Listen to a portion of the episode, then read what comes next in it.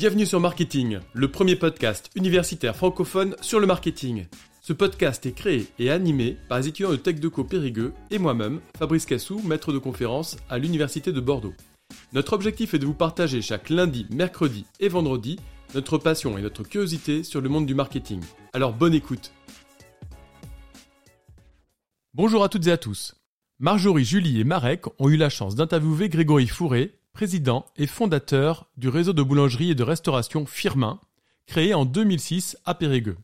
Firmin compte aujourd'hui à peu près 500 collaborateurs et environ 50 points de vente. Ils ont un concept fort qui réunit en un seul endroit boulangerie, pâtisserie et restauration rapide. L'interview était tellement riche et passionnante que nous avons décidé de la découper en trois épisodes, qui seront donc diffusés ce lundi de Pâques, mercredi, mais également vendredi. Lors de ce premier épisode, Grégory Fourré revient sur les explications du concept de Firmin, les différents segments de clientèle, le secret de leur recette de pain, la notion du marketing de la vérité, mais également les éléments du mix marketing que sont les produits, services, mais également le prix et la réappropriation du concept No Parking No Business. La deuxième partie de l'interview sera consacrée au réseau distribution, à savoir les différents concepts, soit de boulangerie, soit de kiosque, mais également la manière de manager un tel réseau composé de succursales, mais également de franchises. Dans la troisième partie de l'interview, Grégory Fourier revient sur son parcours personnel et en profitera pour adresser différents conseils pour la jeunesse. Lycéens, étudiants, mais également jeunes professionnels. Nous vous souhaitons une excellente écoute et espérons que vous serez aussi passionnés que nous à écouter Grégory Fourré. Euh, Est-ce que vous pourriez vous présenter en quelques mots? Alors, je suis Grégory Fourré, je suis le fondateur des boulangeries Firmin. Euh, je suis papa de trois enfants. Voilà, je vis euh, sur les hauteurs de Périgueux à Bassillac. D'accord. Est-ce que vous pourriez nous présenter le concept de Firmin justement euh? Alors, Firmin, c'est un concept de boulangerie de restauration rapide à la française, euh, qui a une quinzaine d'années maintenant. Le premier magasin est à Périgueux, Cours Saint-Georges. Je l'ai créé en 2006. Et puis c'est un réseau euh, qui a explosé sur le plan national. On est une cinquantaine de points de vente aujourd'hui en France euh, et on commence à l'étranger. On est présent en Espagne, en Belgique, en Outre-mer, en Polynésie, aux Caraïbes, etc. On a des projets, de nouveaux projets en Belgique maintenant, en Afrique, en Asie. Donc on fait deux métiers, la boulangerie, on pétrit le pain sur place devant les gens, on continue sur la journée, comme vous le voyez sur notre dizaine de magasins périgourdins. Et puis la restauration, et en restauration on va au-delà du sandwich, quiche, pizza euh, traditionnel qu'on peut trouver dans une boulangerie. On fait aussi euh, dans euh, un certain nombre de magasins des grillades à la plancha, des frites fraîches maison, des plats chauds faits maison également. Tout ça toujours calé sur la valeur du titre restaurant. C'est-à-dire qu'on mange chez Firmin un plat, un dessert au choix, une boisson au choix pour 7,40€ aujourd'hui. Et euh, toute notre offre s'inscrit euh, plus largement dans une offre qui structure euh, énormément la filière de la boulangerie française aujourd'hui, qui est le fameux 3 plus 1 gratuit. Donc à chaque fois qu'un client va acheter trois produits chez nous, on va lui en offrir un quatrième, le moins cher des quatre. hein. et nous sommes les seuls, le seul acteur de la boulangerie à, à pratiquer le 3 plus 1 gratuit sur tout et tout le temps. C'est-à-dire on le pratique d'une façon beaucoup plus poussée que ce que vous pouvez voir chez euh, nos concurrents, qui sont beaucoup plus gros que nous, que sont euh, les boulangeries Marie Blachère et Ange par exemple. D'accord. Euh, Pourriez-vous nous expliquer le choix du nom Firmin justement aussi Alors Firmin, c'est un vieux prénom euh, qui n'est plus usité euh, en France euh, aujourd'hui. On le voit sur certains monuments aux morts, c'était le nom de, Poilu de 14-18. Euh, c'est bisyllabique, c'est facile à retenir, il y a deux syllabes. Ça se prononce de la même façon dans plein de langues. C'est euh, aussi quand on est, alors là il faut remonter chez nos grands-parents, voire nos arrière-grands-parents, quand on est plutôt rural, euh, Firmin c'était le journalier, le tâcheron, donc des notions d'authenticité, de rusticité, de terroir. Et quand on est plutôt urbain, c'était un garçon de café, Firmin. Donc chemise blanche, tablier noir, et donc des notions de service, gastronomie, restauration. Donc deux systèmes de valeurs qui correspondent bien à nos deux métiers que nous faisons, boulangerie, ancrée dans le terroir, et, et la restauration. D'accord. Euh, comment est composée votre clientèle euh, Alors, notre clientèle est, composée euh, d'un flux de population, de gens qui viennent en voiture, euh, essentiellement composé des migrations pendulaires, c'est-à-dire les trajets domicile-travail quotidiens. Et puis, on sert également ce qu'on va appeler un stock de population, composé de deux éléments, les résidents. C'est-à-dire les personnes qui habitent autour du point de vente, dans un rayon de 500 mètres euh, environ, qu'on va appeler la zone de chalandise. Et c'est des gens qui vont venir à pied compenser la faiblesse du flux véhicule une soixantaine de jours par an, les dimanches et jours fériés. Donc c'est grâce à ça que sur 60 jours par an, on a un chiffre d'affaires qui se tient. Et la deuxième partie de ce stock de population, ce sont les actifs locaux, c'est-à-dire les, gens qui travaillent dans la zone de chalandise et qui n'ont pas de cantine. Euh, parce que leur entreprise est trop petite, dont l'entreprise n'est pas desservie par des food trucks, ce qu'on peut voir en, région parisienne notamment. Et donc notre clientèle, c'est ce flux de population, hein, les gens qui vont au boulot, qui en reviennent, les gens qui habitent sur place et les gens qui travaillent sur place. D'accord. Euh, donc quels sont vos produits et euh, quels sont leurs avantages concurrentiels euh Alors notre produit phare c'est le pain et derrière le pain la baguette qui est le produit le, le plus consommé en France. c'est un produit d'appel. Euh, un produit d'appel qu'on va rendre addictif en y incorporant des graines de sésame torréfiées. Donc on fait en sorte que nos clients reviennent nous voir mécaniquement parce qu'il y a des effets cliqués euh, dans la vie en général et dans le goût aussi. C'est-à-dire quand on a goûté une baguette qui a plus de goût, on va naturellement revenir à celle-ci. Ça c'est le produit d'appel. C'est ce qui fait rentrer des gens dans les boulangeries. On rentre pour dépenser un euro et acheter une baguette. Et puis il se passe quelque chose parce que nos clients en fait ressortent de nos points de vente avec euh, un panier moyen d'environ 6 euros. Ça veut dire qu'entre l'intention d'achat, le fait de rentrer dans une boulangerie pour acheter une baguette, et euh, le moment où ils en ressortent, il s'est passé quelque chose. Et donc, euh, on a plongé les gens dans un univers, euh, celui de la boulangerie et de la restauration, qui va permettre d'étendre le besoin du client. Hein. Le client est initialement rentré pour satisfaire un besoin alimentaire, manger, euh, venir chercher la, baguette qui va accompagner son repas, puis s'aperçoit qu'on peut lui proposer son repas lui-même, euh, des desserts, des boissons, etc. Et c'est ce qui fait qu'on a un, formidable développement d'intention d'achat, et tout ça est conforté évidemment par le, le 3 plus 1 gratuit. D'accord. Euh, pouvez-vous nous expliquer votre système de production sur les recettes de boulangerie? Alors, nos recettes, on, fabrique euh, l'intégralité euh, de nos pains sur place, dans chaque point de vente, euh, avec les mêmes processus et les mêmes matières premières, qu'on soit à Papeete, sur l'île de Tahiti, en Polynésie, ou aux Abîmes, en Guadeloupe, aux Caraïbes, ou à Périgueux, Cours-Saint-Georges, eh bien, c'est la même baguette firmin, avec la même farine, le même processus de fabrication. Et pourtant, on n'a pas formé dans notre magasin euh, école à Périgueux euh, nos franchisés et collaborateurs guadeloupéens ou tahitiens. Ça aurait coûté trop cher de les faire venir. et donc nos processus de panification, de fabrication du pain sont extrêmement simplifiés.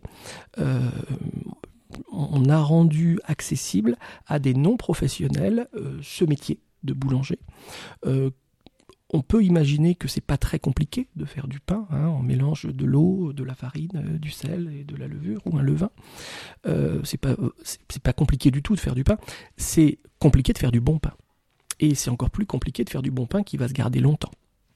A fortiori, quand aujourd'hui le consommateur euh, congèle son pain euh, dans des conditions euh, catastrophiques. Hein. On revient des courses, on met le pain dans le congélateur bahut qu'on a dans le garage avec les pizzas, les glaces, tout est entassé, rien n'est emballé. Voilà, puis on sort un bout de pain 15 jours plus tard quand on en a besoin. Et eh bien là, on attend, le consommateur aujourd'hui attend que ce pain reste très bon.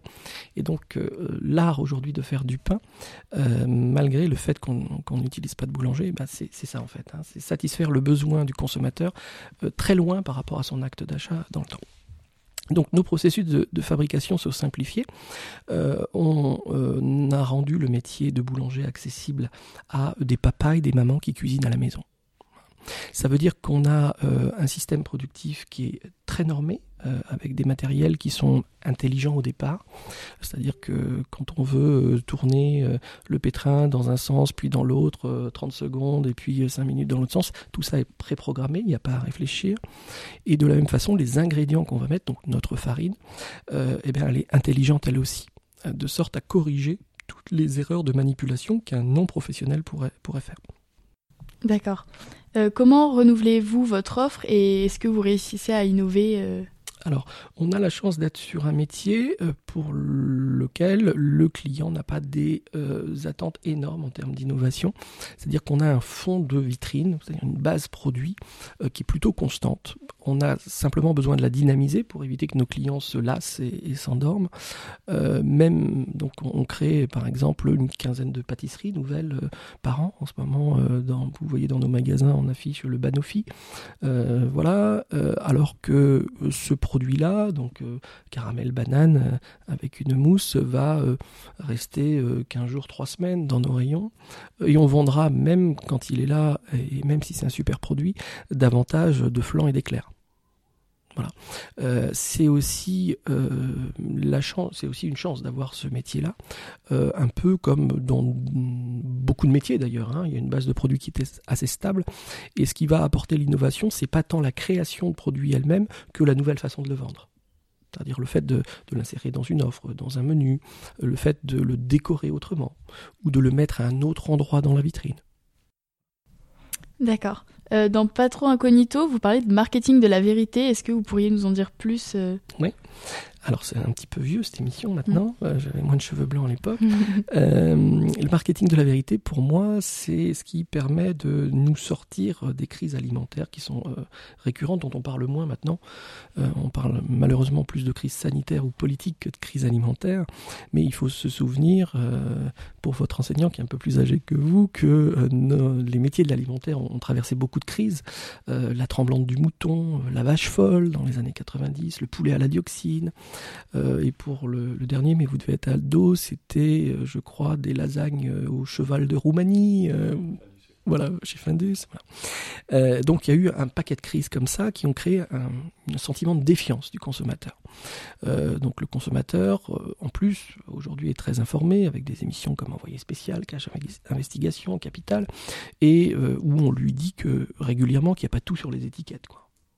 Que certaines informations, euh, comme le, Nutri-Score, etc., finalement ne l'informent pas beaucoup sur la réalité de ce qu'ils mangent. Et donc, on a besoin d'établir euh, un autre rapport au produit euh, avec le client que par sa description qu'on va trouver sur une étiquette. Et il n'y a pas de meilleure solution que de le faire devant le client. Non seulement de lui dire ce qu'on met dedans, euh, et donc ne pas cacher l'utilisation de produits surgelés, par exemple, euh, comme je le fais souvent en, parlant de la viennoiserie. Hein. On sait très bien aujourd'hui que 100% quasiment de la viennoiserie qui est vendue dans, les, dans les points de vente, que ce soit des, des artisans ou des chaînes de boulangerie, sont surgelés. Ça ne veut pas dire qu'ils ne sont pas fabriqués par l'artisan. Ça veut dire qu'il les a fabriqués en grande série le lundi et que ce croissant qui a été fabriqué le lundi a été surgelé et sera vendu tout le reste de la semaine, voire tout le reste du mois s'il en a fait une grande quantité. Hein. Donc surgelé, ça ne veut pas dire pas fait maison et ça ne veut pas dire mauvais. Hein. Vous avez une marque comme Picard par exemple.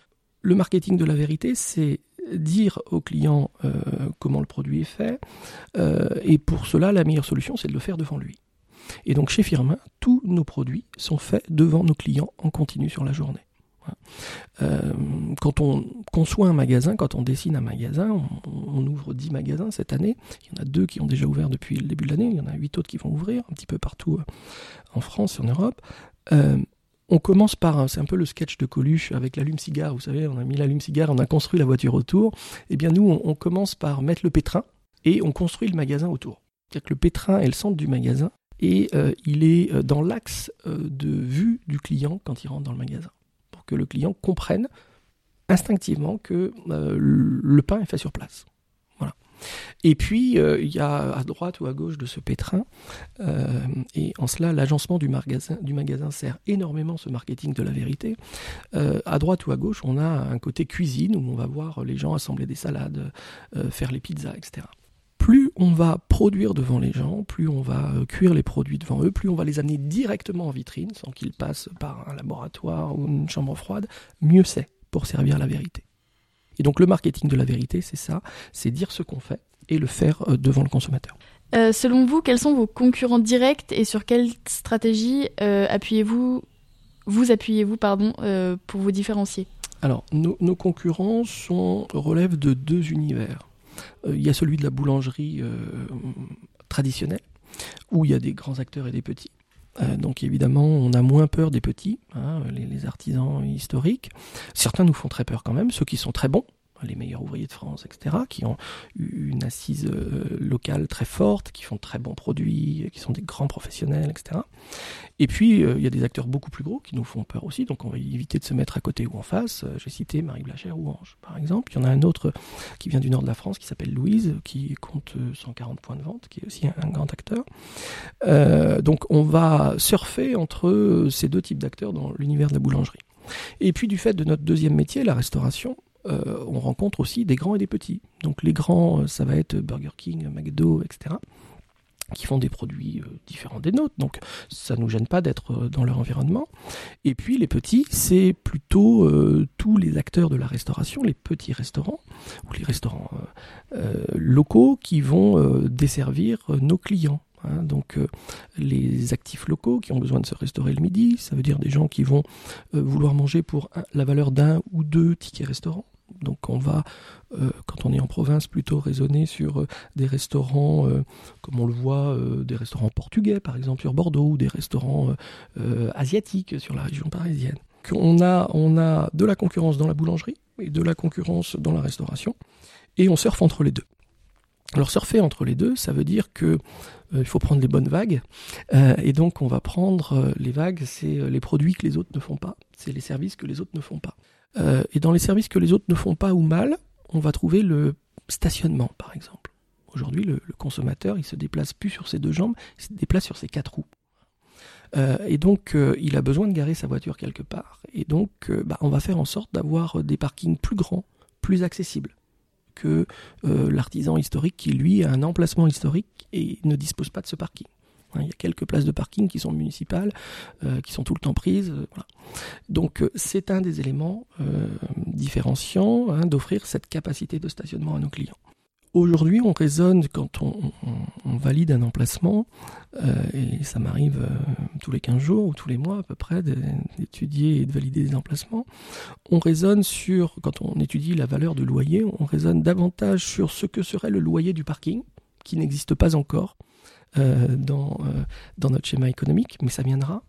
Euh, ça viendra parce que le parc véhicule augmente d'environ 3% par an, alors que les places de parking n'augmentent pas de 3% par an, voire elles régressent très vite. Vous l'avez vu à Bordeaux, on le voit à Paris, etc. Donc la valeur du, parking est de plus en plus importante et devient plus importante même que la valeur de la surface bâtie du magasin lui-même. Donc le, parking est un premier exemple sur euh, comment on va euh, surfer euh, sur les vagues pour se sortir de ce contexte concurrentiel pénible entre les restaurateurs d'un côté et les artisans et chaînes de boulangerie de l'autre. un deuxième élément, toujours dans le service, eh bien c'est l'amplitude d'ouverture. beaucoup d'artisans ont encore un schéma historique où on est fermé un à deux jours par semaine et on ferme plutôt euh, à 13h jusqu'à 16h pour faire la sieste. Bon. Euh, eh bien, il faut savoir que un Français mange, ou un humain en général, mange du pain 7 jours sur 7, et même si l'artisan boulanger fait la sieste, il a quand même des le consommateur a quand même des besoins alimentaires à satisfaire. Il a besoin entre 13 et 16 heures de se nourrir et de boire. et donc, notre amplitude d'ouverture, on est ouvert 140 heures par semaine. Euh, donc 7 jours sur 7, de, en général de 6h à 20h30, voire euh, euh, minuit ou 1h du matin, à Madrid, en Espagne, par exemple. La culture s'y prête, évidemment. eh bien, cette amplitude d'ouverture est un élément extrêmement différenciant. On travaille sur un projet en Asie, au Pakistan, où on est comme les autres enseignes plutôt américaines qui sont déjà présentes, McDonald's, Starbucks, etc., au Pakistan, sur une amplitude d'ouverture 7 jours sur 7, 24 heures sur 24. C'est-à-dire une ouverture tout le temps. On, travaille là-dessus parce que euh, le consommateur a besoin de manger, de boire tout le temps. Voilà. Euh, donc c'est aussi un des éléments, alors on sort de notre cadre petit périgourdin ou français, mais c'est un des éléments euh, clés qui nous permet de concurrencer les autres acteurs du marché, c'est d'apporter plus de services. Quand on parle produit maintenant, pour surfer sur la vague, eh bien, euh, on va apporter plus de produits. Ça veut dire qu'on va faire en sorte qu'il n'y ait jamais de rupture. Euh, quand vous allez chez un firmin euh, à 20h, alors que le magasin ferme à 20h30, vous devez avoir au moins 80% de la gamme en vitrine. C'est-à-dire qu'on ne fait pas en sorte de créer des ruptures pour finir à sec, comme on dit historiquement ça ne veut pas dire qu'on ne lutte pas contre le gaspillage. Ça veut dire que le soir, euh, on va faire en sorte que les produits, donc 80% de la gamme qui est encore présente en, rayon, soient pour l'essentiel des produits qui puissent être revendus le lendemain. C'est-à-dire que les produits s'y prêtent. Une salade de pâtes, par exemple, ça s'y prête. Un croque-monsieur, ça s'y prête. Une baguette, évidemment, ça s'y prête pas. Euh, et on a conçu aussi notre appareil, notre système de production en petite série, pour satisfaire cette exigence. Quand on fabrique des baguettes, on les fait par 10. Vous l'avez vu euh, dans des émissions de télé où on divise avec une machine, voilà, ça sort 10 baguettes à chaque fois. Euh, quand on cuit euh, des croissants ou des croque-monsieur, on les fait par 10 ou par 15. Voilà. On travaille en petite série de sorte à pouvoir proposer à nos clients jusqu'à le plus tard possible le soir, jusqu'à la fermeture, 80% de la gamme de produits. Et ça, c'est aussi un élément différenciant par rapport à l'artisan qui va, l'artisan boulanger qui va avoir des ruptures très tôt, euh, en début d'après-midi, voire en fin de matinée. Et puis c'est aussi différenciant par rapport au, restaurant. Hein, le restaurant, en dehors des deux services, point de salut. Voilà. Euh, et donc, euh, bah, voyant les faiblesses de ce tissu concurrentiel, c'est assez facile de créer une offre. Il suffit de proposer à manger tout le temps. Hein 140 heures par semaine chez Firmin, vous avez alors c'est pas la même euh, pas le même type de plat, c'est pas le même prix, etc. Mais au moins vous pouvez vous restaurer, manger une pizza, un plat du jour, euh, un croque-monsieur, euh, un sandwich, etc. Un burger. et donc en fait sur un marché quel qu'il soit, bah, la base Hein, c'est de comprendre les faiblesses de ses, euh, de ses concurrents et de construire son offre à partir de ça. Et cette offre, il s'agit soit d'une offre de produit, soit d'une offre de service. Et quand vos concurrents sont très forts en produit, hein, McDonald's est très fort en produits, euh, euh, les boulangeries d'Alain Pichard à Périgueux sont très fortes en produits, c'est des très bons produits, etc. Eh bien, il faut juste créer du service supplémentaire. Et puis, quand on peut parce qu'on a des volumes un peu plus importants, des meilleures capacités d'achat, etc., eh ben, il faut créer du prix créer du prix, ça veut dire créer une offre euh, qui, sera, qui sera plus accessible euh, sur le plan prix. Euh, et ça, c'est le 3 plus 1 qui nous permet d'être présent en permanence sur le prix. Merci à toutes et à tous d'avoir écouté cette première partie. Nous nous retrouvons dès mercredi pour la deuxième partie consacrée au réseau de distribution Firmin. À très vite.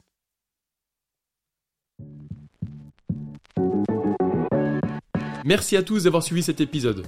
Vous pouvez nous aider dans notre démarche en vous abonnant à notre podcast et en laissant un commentaire. Merci pour votre soutien et votre écoute et à très bientôt sur Marketing, le podcast universitaire pour tous les cueils du marketing.